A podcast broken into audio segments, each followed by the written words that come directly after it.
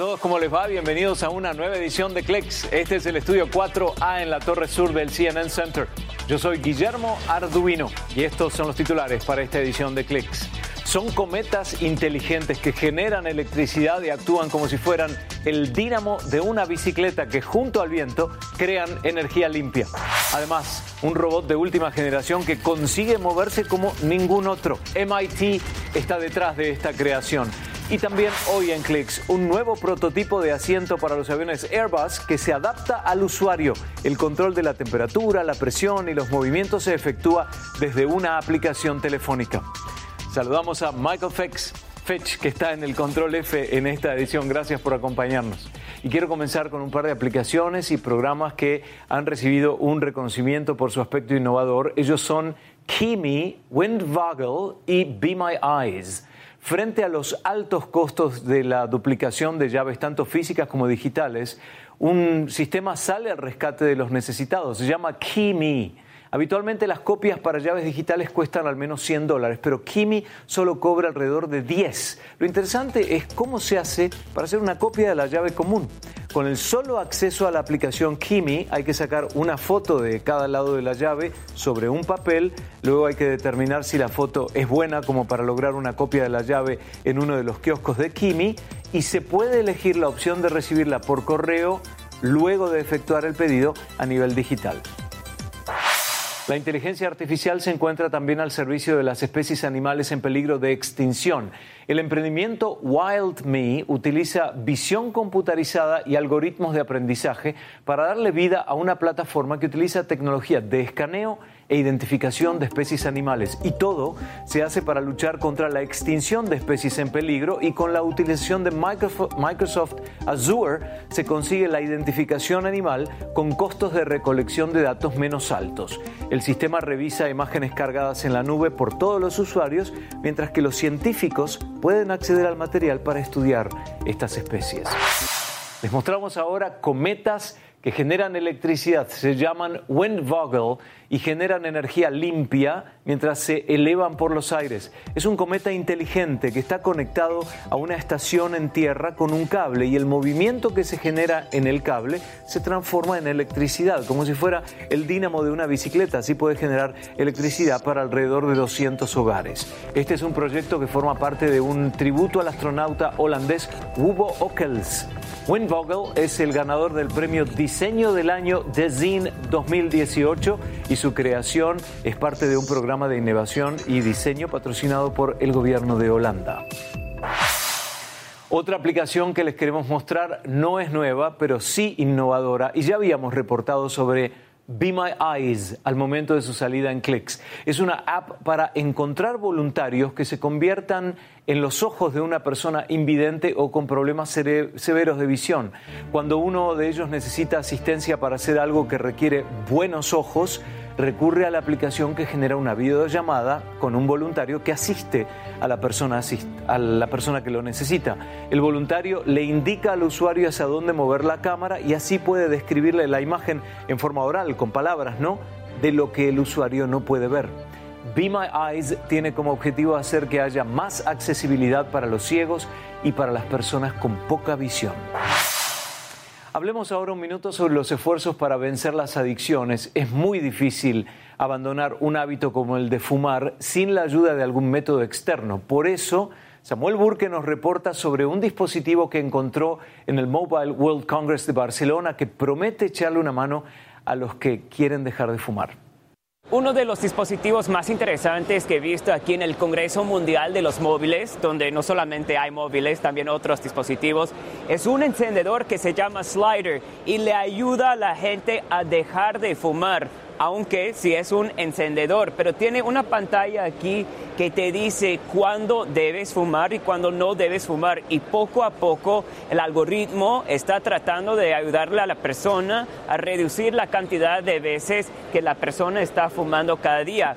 Y en este momento, por ejemplo, falta tiempo para ese momento cuando me permite fumar, entonces no se puede usar el encendedor pero sí te permite hacer trampa, porque lo que dice el fundador es que saben muy bien que si no, eh, si no tienen ese botón de hacer trampa, vas a usar otro encendedor, pero tienes que admitirte a ti mismo que estás haciendo trampa. Cuesta 130 dólares y lo interesante es que viene de Líbano. No vemos una gran presencia eh, de Líbano en estos congresos, pero siempre hay em, emprendedores de cada país tratando de inventar algo nuevo.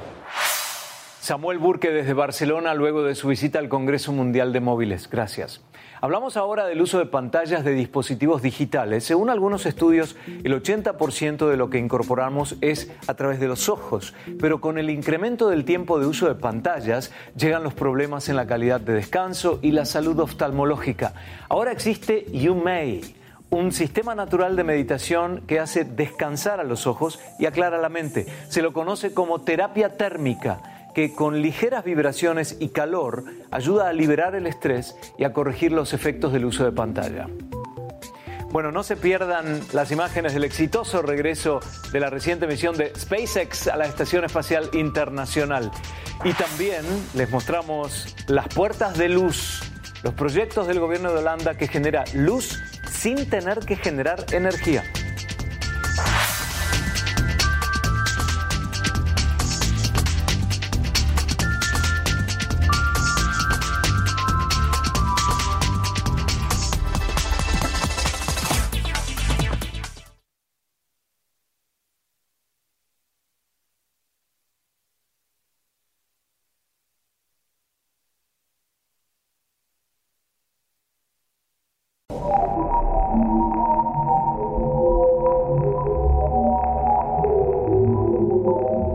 Esta imagen del espacio la captó la cámara del telescopio Hubble. Es una cámara de avanzada que junto a otras forman parte del programa RELEX. El objetivo del programa es encontrar las galaxias más distantes y más brillantes en el espacio para su estudio.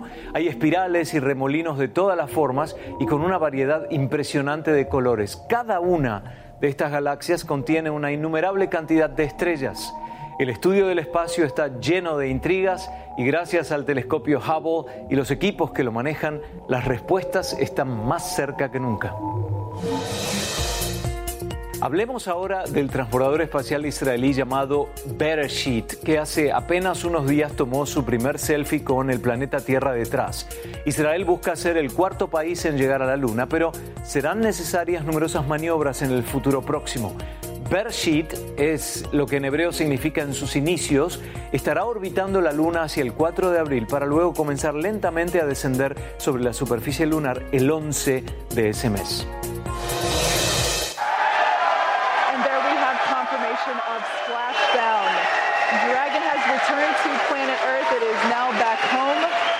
La empresa SpaceX acaba de completar con éxito uno de sus objetivos. El transbordador Crew Dragon retornó a la Tierra luego de haber transportado y entregado cargamento a la Estación Espacial Internacional.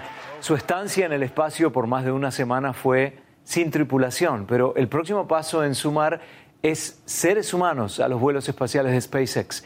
La primera misión con tripulación de SpaceX llevará a astronautas de la NASA en una expedición que podría partir en el mes de julio. Doug Hurley y Bob Benken son los tripulantes elegidos para esa misión. On behalf of Ripley, Little Earth, myself and our crew, welcome to the Crew Dragon. Por primera vez en la historia tendrá lugar una caminata espacial realizada por un equipo solo de mujeres. Será parte de la expedición 59 de la NASA.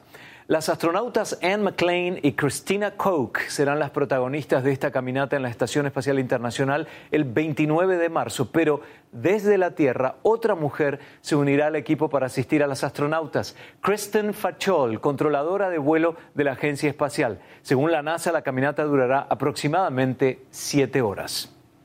Y dado que recién se celebró el Día Internacional de la Mujer, en el otro programa que conduzco en la pantalla de CNN Encuentro, entrevistamos a varias mujeres destacadas. Aranza Méndez Rodríguez es una joven mexicana de 16 años que eligió la robótica como su área de interés.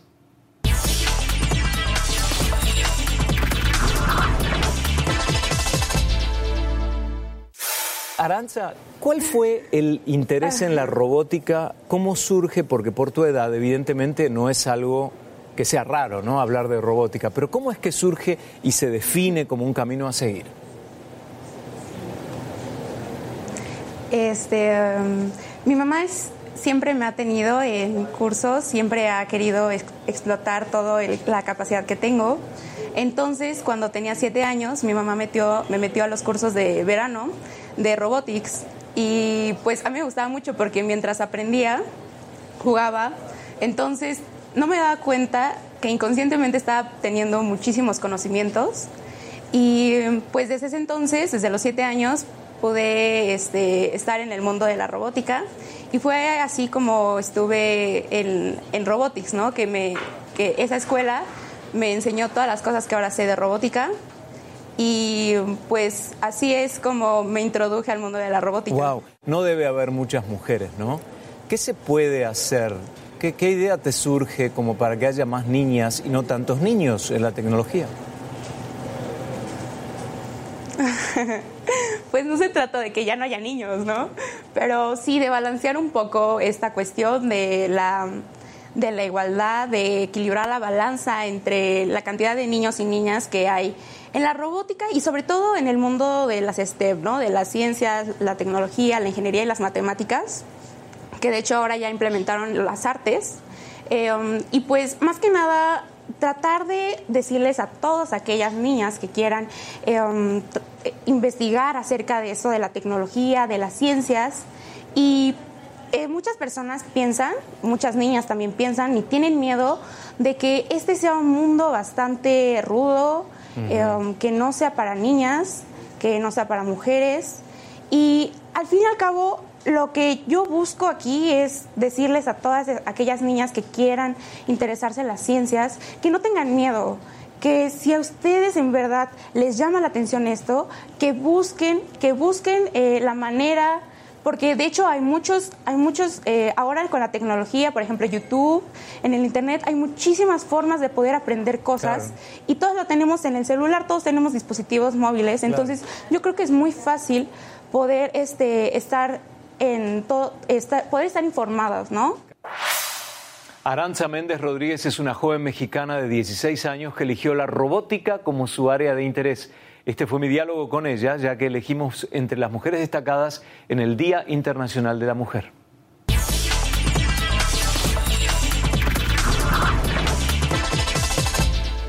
Este robot, Cheetah, es la última creación de los ingenieros del Instituto de Tecnología de Massachusetts, MIT. El robot de cuatro patas pesa 9 kilos y cuenta con una capacidad de movimientos que le permiten dar giros hacia atrás y levantarse si es tirado al piso. El mini Cheetah será presentado en la Conferencia Internacional de Robótica en mayo. Hagamos una pausa ahora para ponernos al tanto de las noticias más importantes.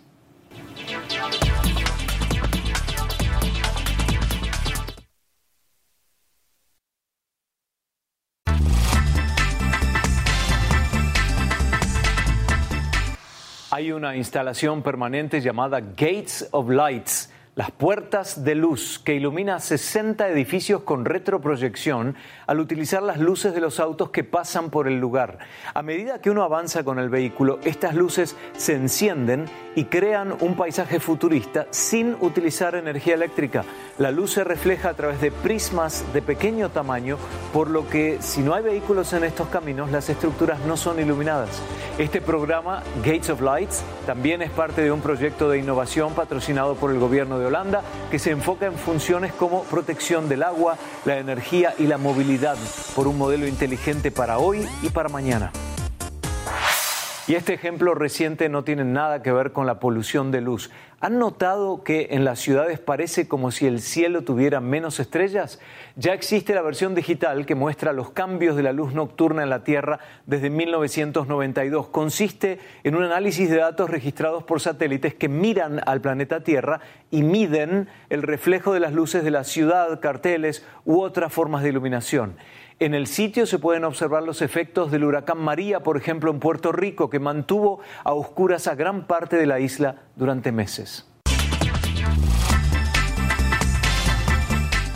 Un hogar parcialmente fabricado por robots ya está abierto al público en la ciudad de Zurich y en él se exhiben las más recientes técnicas de construcción, materiales e instancias de diseño. La casa DFAB, digitalmente fabricada, tiene un techo previamente construido en una impresora de tres dimensiones, pero los dos pisos más altos están prefabricados por robots que cortaron las partes y ensamblaron el esqueleto de manera geométricamente complejo. Este proyecto fue el resultado del trabajo de un equipo multidisciplinario de investigadores suizos. El edificio ahora se ha convertido en un área de investigación donde cuatro personas se han instalado a vivir para poner a prueba los sistemas automatizados que responden a comandos de voz de seres humanos.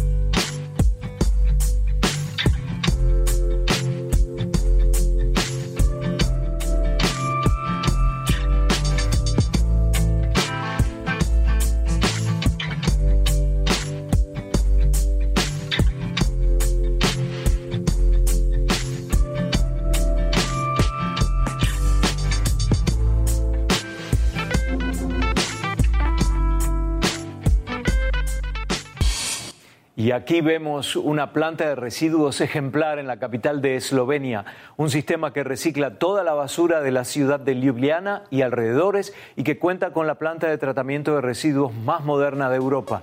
Y ese logro acerca a la ciudad al sueño de la economía circular, que se basa en la idea de convertir los residuos en recursos que pueden volver a utilizarse.